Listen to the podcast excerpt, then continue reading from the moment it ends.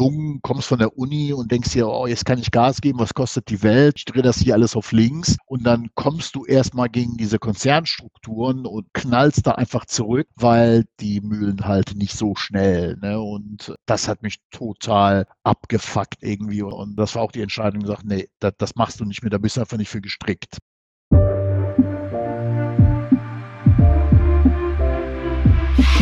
Herzlich willkommen zum Skillbyte Podcast Nummer 47. Konzern oder Mittelstand? Wo werde ich glücklich?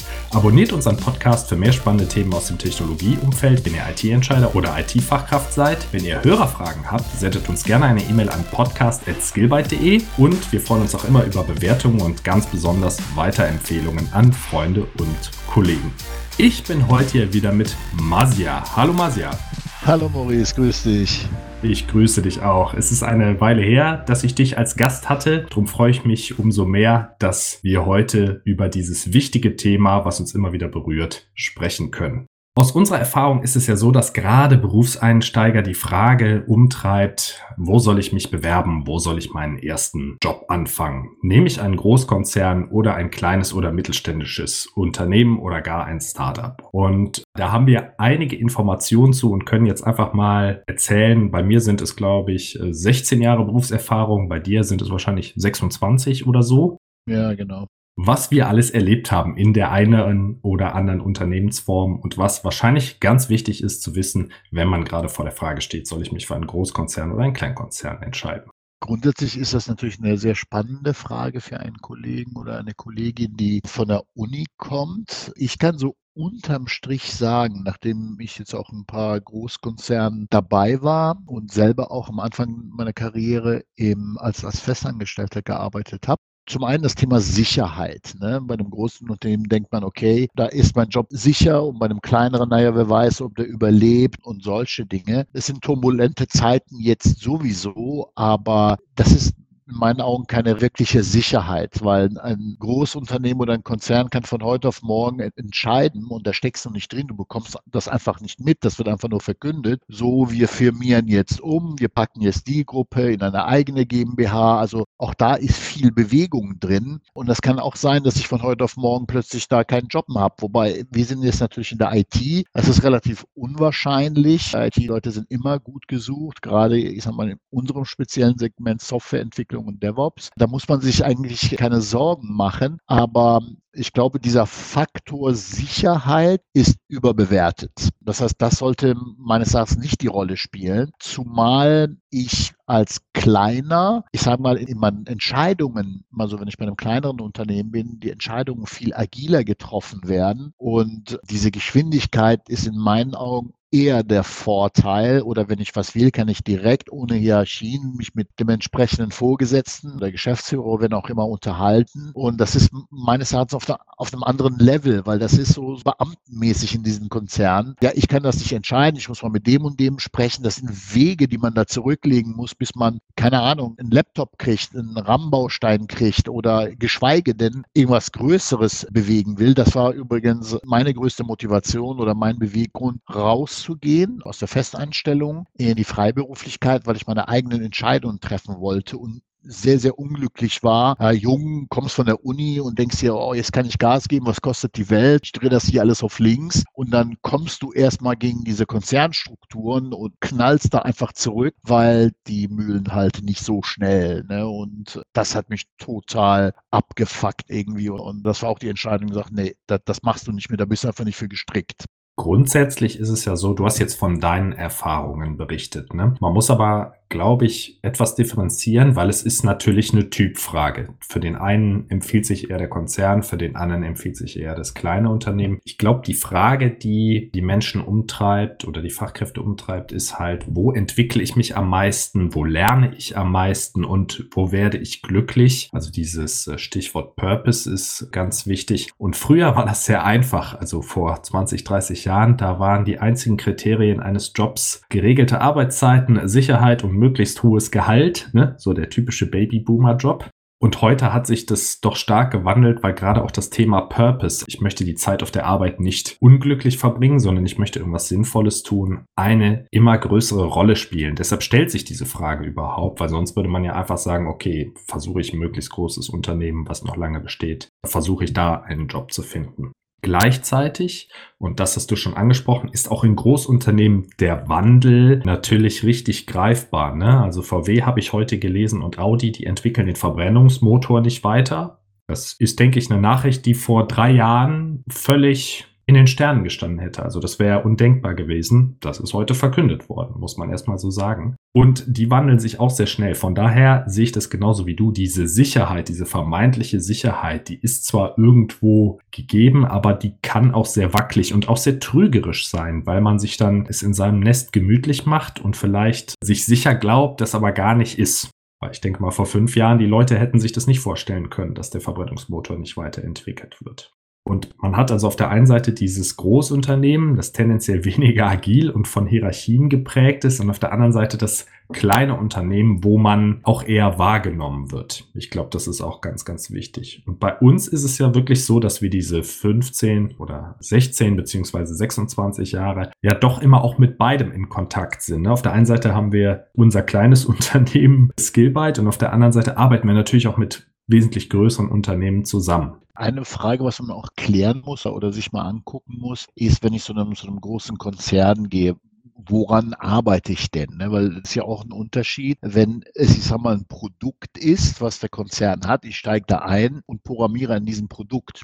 Natürlich ist am Anfang alles neu und frisch, da ist alles irgendwie ein Learning, aber du kommst relativ schnell an einen Punkt, wo technologisch sich um dieses Produkt nicht mehr viel tut. Das heißt, ja, da kommen mal neue Features dazu und sehr schnell geht das dann in so eine Art Support, Wartung, Weiterbetrieb. Mir persönlich wird das zu langweilig schnell. Und das ist auch was anderes, wenn du, ich sag mal, in ein Consulting-Unternehmen einsteigst, also auch von mir aus größere Consulting-Unternehmen, wo du immer wieder diesen Wechsel hast. Ne? Du bist in einem Projekt und dann bist du fertig und dann gehst du in nächstes Projekt, nächster Kunde, völlig neues Setup. Das heißt, du hast immer Action, da passiert permanent irgendwas. Das ist auch nochmal ein Unterschied oder eine große Differenz zwischen diesen beiden Modellen, die man sich quasi am Anfang vor Augen halten muss. Ich sage mal, gerade als Neuankömmling im Berufsleben ist glaube ich, das Learning steht an erster Stelle. Das heißt, du musst halt versuchen, unabhängig von deinem Uni-Wissen, weil das im Enterprise-Bereich decken die Uhren und die Welt ein bisschen anders. Und da musst du halt gucken, dass du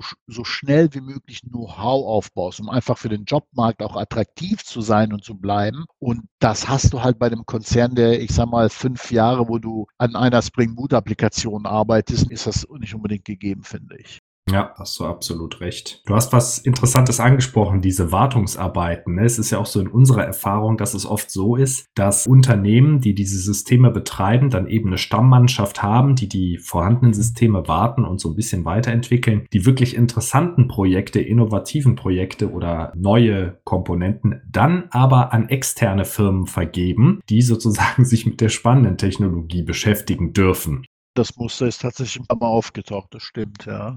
Genau. Und dann, wenn die Innovation dann in den Betrieb übergeht, dann wird das quasi übergeben an die internen. Und da habe ich schon sehr oft lange Gesichter gesehen, dass die internen auch gerne mal ein neues Projekt stemmen würden, einfach auch um zu zeigen, was sie können, aber dann eher klein gehalten wurden und gesagt hat, nee, lass das mal die Experten machen, die externen und äh, ihr bekommt das ja, ja hinterher sozusagen zur Wartung übergeben und ja, dann ist natürlich entweder sind schon Bugs in der Applikation oder ja, das kommt dann meistens nicht so gut an, wenn man das dann einfach rübergeschoben bekommt.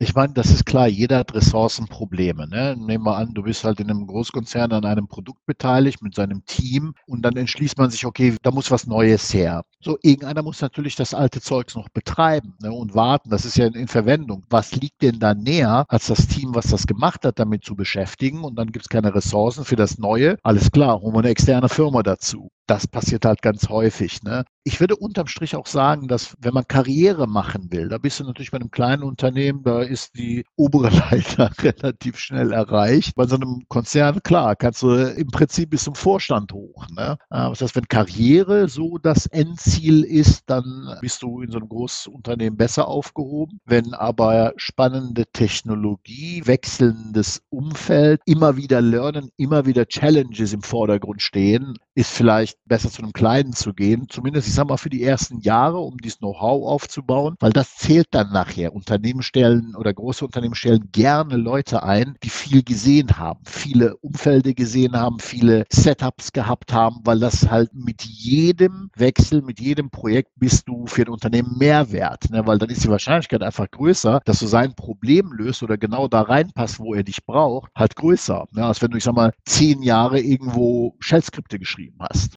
Absolut. Also das ist, du hast es eingangs schon erwähnt, das ist auch diese Sicherheit im Großkonzern ist so eine Art Scheinsicherheit. Man muss sich einfach mal überlegen, jetzt hat jemand, vielleicht ein Consultant, hat in zehn Jahren fünf Kundenprojekte gesehen und sich in fünf Ökosystemen bewährt, ja, und mit fünf Technologiestacks bewährt oder vielleicht mit dreien und jemand anders macht zehn Jahre genau das Gleiche. So, sagen wir mal, der Konzern löst sich auf und das kleine Unternehmen löst sich auf. So, und beide suchen jetzt einen neuen Beruf. Wen nimmst du?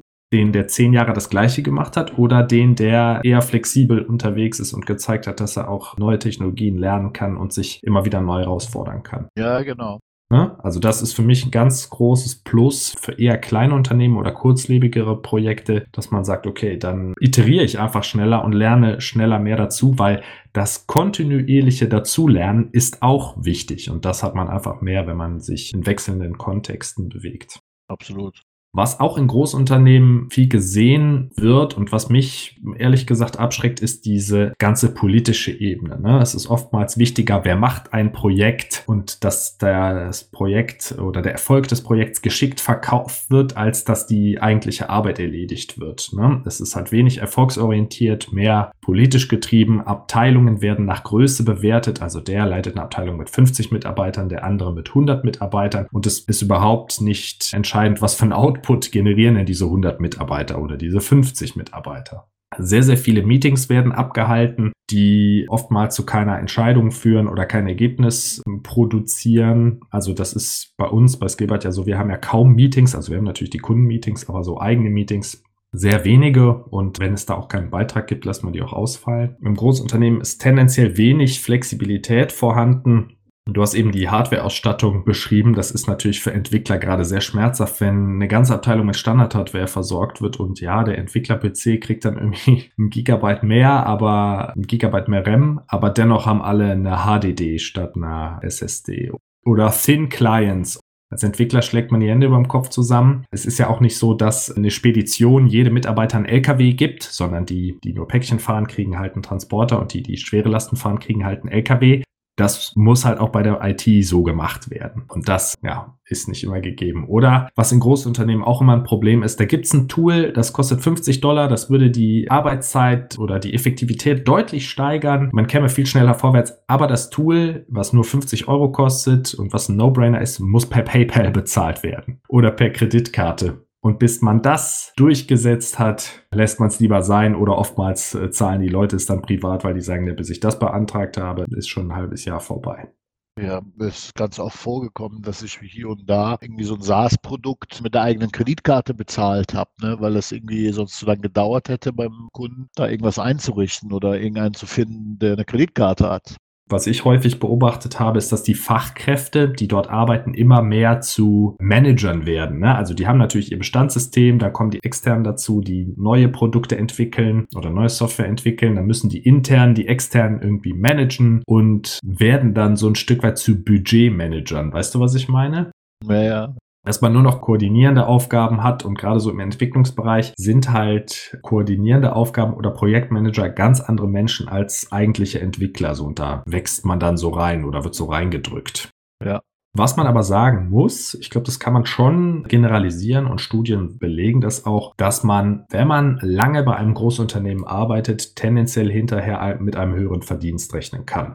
Genau, das hängt aber auch damit zusammen, dass du Karriereleiter hochsteigen kannst, ne? vom, was weiß ich, zum Teamleiter, Abteilungsleiter, Bereichsleiter und so weiter und so fort. Und die haben auf der einen Seite natürlich mehr Mittel, auf der anderen Seite zum Beispiel es gibt auch viele Unternehmen tatsächlich, die haben Planstellen. Das heißt, es heißt nicht so, wir brauchen jetzt mehr Ressourcen, weil wir mehr Arbeit haben oder was auch immer und können jetzt jemanden einstellen. Irgendein anderer in einer anderen Position sagt, okay, wir können ein oder zwei ITler mehr einstellen und erst dann darfst du sie holen. Egal, ob du sie dann oder die Fachabteilung sie braucht oder nicht. Das heißt, Unterstützung im Team ist manchmal halt nicht ganz einfach, ne, weil du erstmal durch diese Hürde gehen musst. Nichtsdestotrotz, ja, wenn du die Karriereleiter hochsteigst, kannst du auch mehr verdienen. Aber es ist ja so, auch das habe ich schon des Öfteren gesehen, egal wie gut du bist oder was du leistest, nicht unbedingt mehr kriegst, weil man mit dem Argument kommt, ja, das würde aber den Teamrahmen oder den Teamspiegel sprengen. Das heißt, das ist so für mich so Sozialismus pur eigentlich, weil ich bin der Meinung, Leistung soll belohnt werden. Ne? Und als Beispiel bei uns bei der Skillbyte, allein das Thema Bonus.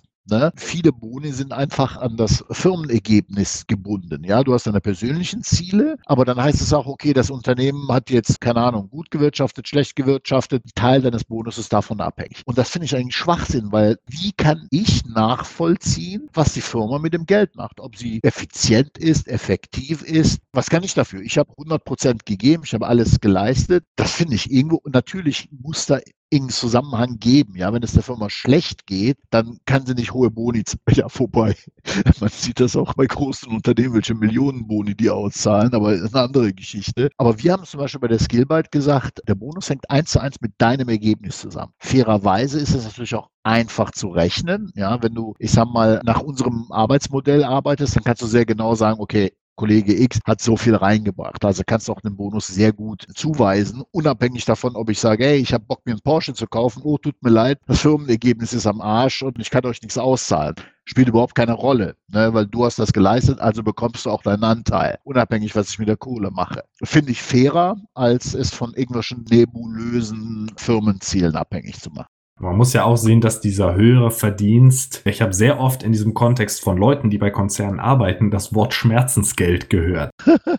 Ja, dass die äh, Konzerne, denen ist das völlig klar, dass es jetzt vielleicht nicht ein super sexy Job ist, aber jemand muss ihn machen, die Koordinierung dieser ganzen Projekte und dass sie deshalb extra mehr Geld zahlen, zu sagen, ja, weil dann weiß ich, dass diese Person woanders keinen Job sucht, weil sie dann auf einen Teil ihres Gehalts verzichten würde. Deshalb bezahlen wir so gut, um diese Person im goldbespickten Hamsterrad weiterzuhalten. Also von zwei Stellen fallen mir jetzt sofort ein, vielleicht habe ich sogar noch insgesamt dreimal gehört, aber ja, das wurde schon in den Mund genommen. Wie machen wir das denn jetzt anders bei Skillbyte? Du hast eben schon ein paar Punkte angesprochen. Große Vorteile sind bei Skillbyte natürlich, dass man seine Individualität besser ausspielen kann. Ja, wir fördern sehr selbstständiges Arbeiten. Die eigene Arbeitsleistung ist direkt sichtbar und auch die Wirksamkeit der eigenen Arbeit wird direkt erlebt. Das habe ich immer als einen Faktor für hohe Zufriedenheit gesehen. Ne? Man macht etwas, man sieht, oh, das ist geschafft und das gibt einem dann irgendwie Befriedigung. Und das ist in Großunternehmen, wenn man wirklich nur ein kleines Rädchen in der Maschine ist, natürlich nicht immer der Fall. Ja. Die Teamgröße ist recht überschaubar, jetzt bei Skillbyte auch. Das heißt, es gibt geringe Hierarchien. Wir haben familiäres Klima, essen oft zusammen zum Mittagessen, also Pandemie mal außen vor, aber das musstest du jetzt sagen, damit uns keiner verklagt, ne? Früher haben wir immer diese großen Runden gehabt. Früher, ja, vor Corona. Ja, vor Corona, genau. Ja, also ich erlebe oft, dass man durch den direkten Kontakt seiner Kollegen das einen, das sehr viel Fröhlichkeit gibt, weil man hört ja auch oft, dass Menschen sagen, ja, mein Job ist jetzt nicht so toll, aber das Team ist super. Ne? Also Menschen sind oft der wichtigste Grund, irgendwo zu bleiben. Und ich habe schon den Anspruch, dass man nicht sagen muss, der Job ist nicht so toll, aber das Team ist super, sondern der Job ist super und das Team ist super. Bei Skillbyte, wir haben tendenziell einen geringen Bürokratieaufwand, wenn man zum Beispiel einen Kopfhörer braucht oder irgendwas braucht, einfach kurz Bescheid sagen sagen, dann wird es beschafft so schnell wie Amazon Prime liefern kann. Und ja, die Entscheidungswege sind einfach viel kürzer. Und dadurch kommt man schneller zum Ergebnis häufig. Ja, im Prinzip wir, arbeiten wir nach einer ganz einfachen Formel. Geht es dem Mitarbeiter gut? Geht es dem Kunden gut? Geht es dem Kunden gut? Geht es uns gut? Das kannst du nicht sagen, wenn du sagst, geht es dem Kunden gut? Ja, geht es uns auch gut, aber der Mitarbeiter vielleicht schlecht. Das heißt, bei dem Mitarbeiter fängt es an, wenn er sich gut fühlt, wenn er sich in einem familiären Umfeld zu Hause fühlt, wenn er weiß, dass die Firma hinter ihm steht, egal was passiert und damit Vertrauen schafft, ne, wo der sagt, ey, also auch das oft gesehen, das muss nicht überall sein. Ne? Es gibt ganz sicher auch äh, andere Firmen, die das genauso sehen, aber unterm Strich ist mir der Mitarbeiter wichtiger als der Kunde. Das heißt, wenn, wenn der Mitarbeiter unzufrieden ist irgendwo oder der Kunde in irgendeinem Projekt unnötig und unfair Druck ausübt, dann bin ich und du auch, sind einfach Leute, die dann auch in die Bresche springen und sagen, hier bis hierhin und nicht weiter. Weil ich möchte nicht, dass mein Mitarbeiter unglücklich ist oder unfair behandelt wird oder was auch immer. Und bis jetzt hat das immer wunderbar geklappt. Wir hatten keinen Fall, wo wir groß einschreiten mussten. Und äh, ich finde das wichtig, das an der Stelle anzufangen und äh, zusehen, dass der Mitarbeiter sich einfach hier gut aufgehoben fühlt. Technisch, finanziell und auch gefühlsmäßig. Da haben wir letztens noch drüber gesprochen, dieses unabhängig von der Skillbyte und wie lange der Kollege bei der Skillbyte ist. Wenn er nach drei, vier, fünf Jahren, egal wie lange er bei uns war, irgendwo anders hingeht und wir sagen können, der hat was bei uns gelernt, nicht nur technisch Skills, sondern auch was, ich sag mal, Soft Skills oder für sein weiteres Leben, Verhandlungsgeschick, Präsentationsgeschick, was auch immer, dann ist das für uns eine Befriedigung, eine Genugtuung, weil wir diesem Kollegen auf seinem Weg irgendwie weitergeholfen haben. Ja. Das heißt, es ist nicht nur einfach eine Ressource und verkaufen XYZ. Wir stellen auch nicht jeden ein. Ja, wir achten sehr, sehr, sehr genau darauf, dass derjenige auch in das Team passt, weil tatsächlich, und so sehen das alle hier, ist das echt eine Gemeinschaft auch inzwischen. Ne? Wir machen viel oder haben viel gemacht. Wir stehen füreinander ein. Wenn du hier in unserem Kollaborationstool eine Frage einstellst, du sofort jemand, der dir irgendwie mit Rat und Tat zur Seite springt. Und ich komme jeden Morgen gern zu arbeiten. Das würde ich auch gerne so für die Kollegen haben ne? und so ein Umfeld zu schaffen, wo das passiert passieren kann.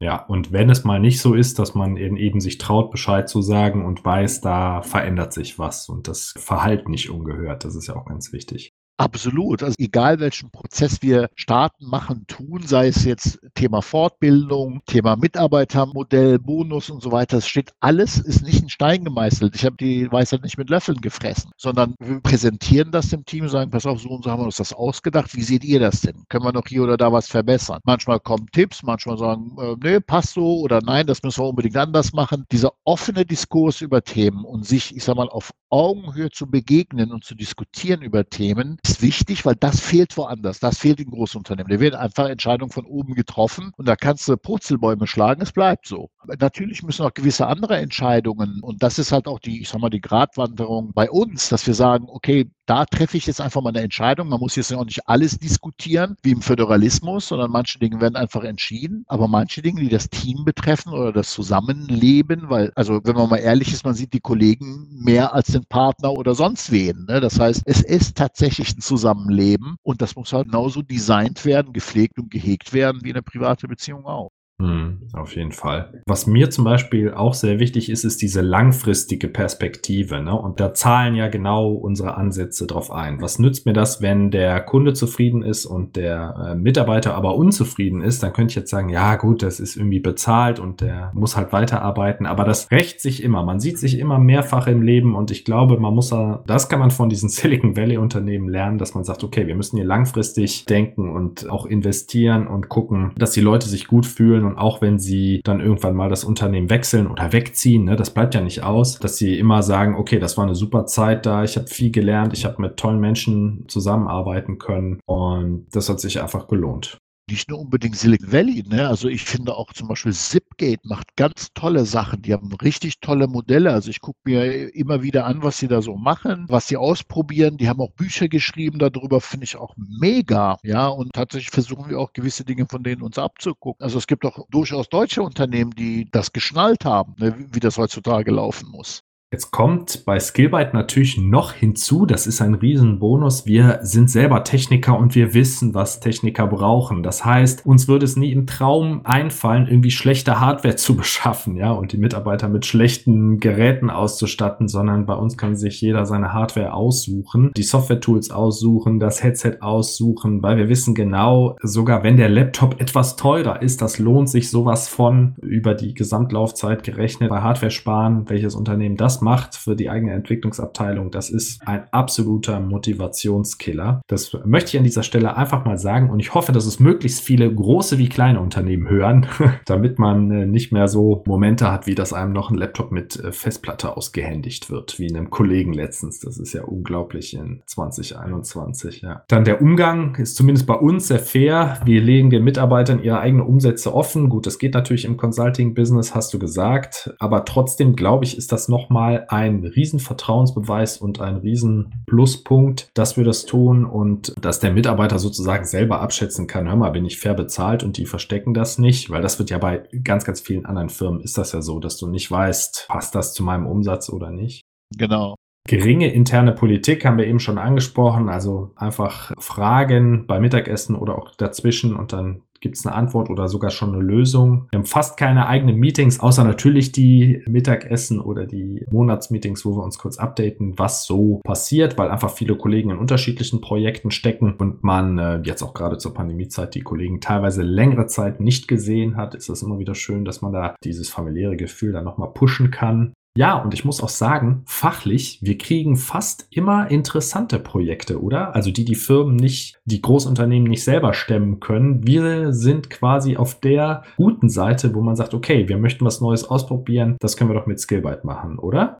Also, das ist ja so, dass wir uns die Projekte aussuchen. Das heißt, wir bekommen die Projekte angeboten und dann sprechen wir halt mit dem Kollegen, sagen, hier, guck mal, da liegt ein Projekt auf dem Tisch mit den und den Skills, das passt doch ganz gut, guck dir das mal an. Dann sprechen wir darüber und wenn wir beide der Meinung sind, das passt und ist technologisch interessant, ist von den Einsatzbedingungen interessant, dann nehmen wir das Projekt oder beziehungsweise, was heißt nehmen, also wir schicken dann unser CV hin, also steigen in den Prozess ein. Wenn irgendwas kommt, wo wir sagen, oh nee, da will ich aber mittelfristig nicht glücklich mit, dann sagen wir das ab. Ne? Und dann warten wir halt auf den nächsten Projekteinsatz. Und das geht relativ flüssig und ich bin sehr, sehr froh, dass wir in dieser Lage sind, ne? weil wir nach diesem verlängerten Werkbankmodell arbeiten, hat uns das natürlich auch über die Corona-Zeit sehr gut geholfen. Ne? Das heißt, wenn, wenn es in der Branche schlecht geht und die keine Projekte mehr haben, dann gehen wir dahin, wo es halt Projekte halt gibt. Ne? Und dadurch, dass die IT halt so weit ist und so viele Digitalisierungsprojekte starten, nehmen wir die spannenden Projekte, genau.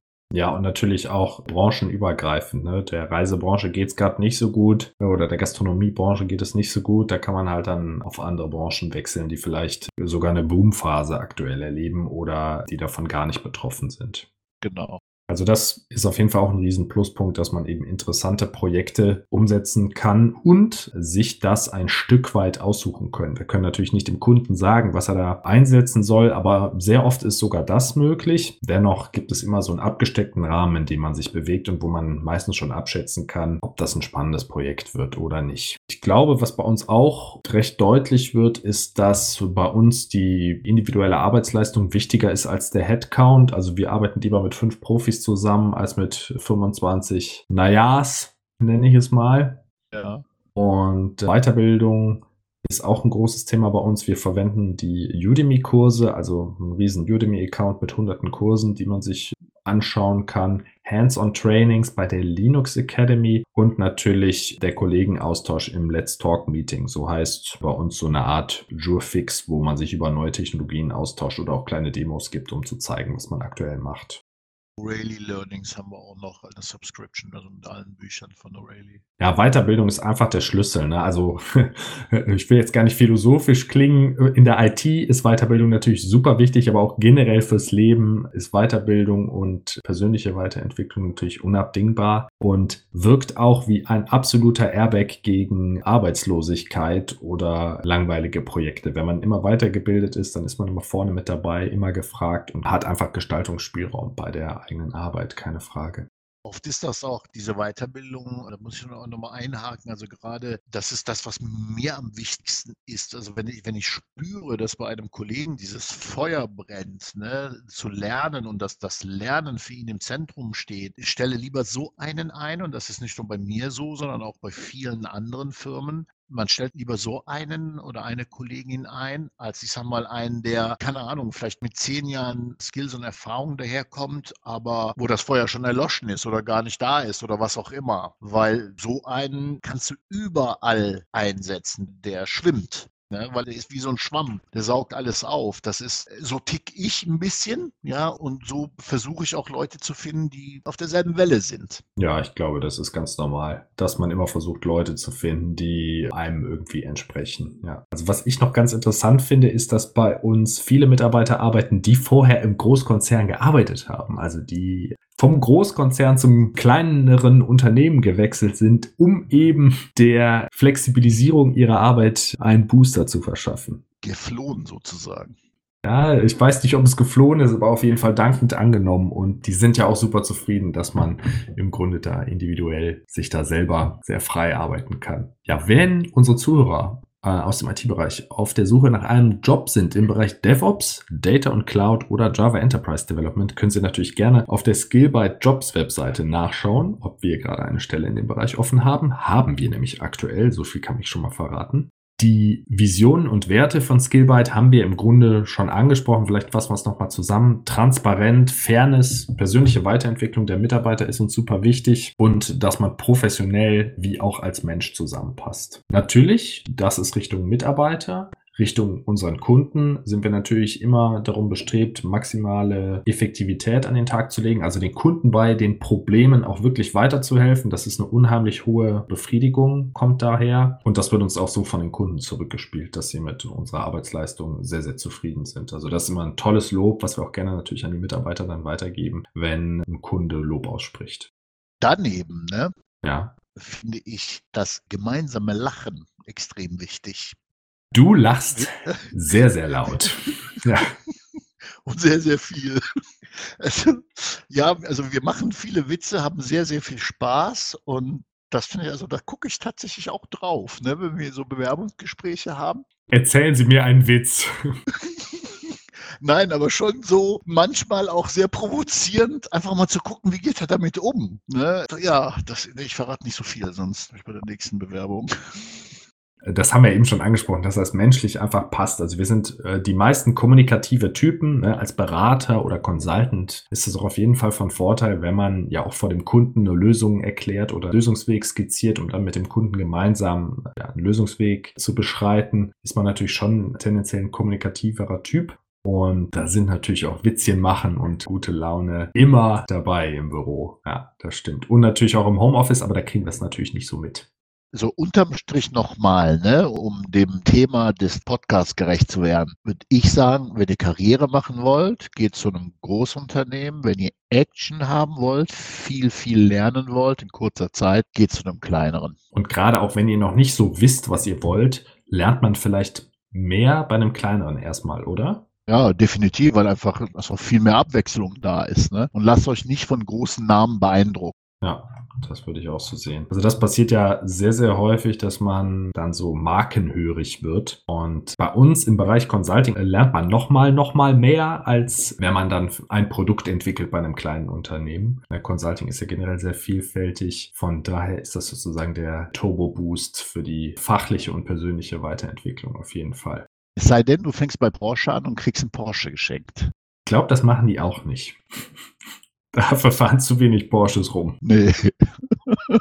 Ja, wir haben auch andere Podcast-Episoden, wo wir im Grunde schon mal skizzieren, wie wir Projekte angehen. Da gibt es die Episode 14 aus dem Bereich Big Data oder die Episode 9 aus dem Bereich Bullseye Software Development, verschiedene Episoden 8, 7 und 6, welche Tools und Technologien man als Fullstack-Entwickler, als DevOps-Engineer und als Data-Engineer kennen sollte. Das vielleicht noch als Hinweis zur persönlichen Weiterentwicklung aus dem Skill-Kontext gesagt. Und im Grunde der Appell, überlegt ein bisschen, welcher Typ seid ihr, was schwebt euch vor, wie möchtet ihr immerhin 40 Stunden die Woche verbringen und was begeistert euch? Möchtet ihr eher flexibel, agil, viel, viel lernen oder diese Konzernstrukturen haben, um dann eben mit den großen Marken zusammenarbeiten. Das ist natürlich auch für manche Leute wichtig, dass man eben für Porsche arbeitet und nicht für vielleicht ein kleines Unternehmen, was nur ein Zulieferer für Porsche ist, obwohl dort die Arbeit vielleicht viel mehr Spaß macht. Ein Ding würde ich noch gerne loswerden. Da hatten wir letztens, wir beide mal drüber diskutiert, weil ich hatte in ein, zwei Bewerbungsgesprächen, haben die Kollegen gefragt, ja, wie das dann aussieht, wenn man ein Produkt baut oder eine Idee hat und so weiter. Und da hatten wir doch mal diskutiert, Mensch,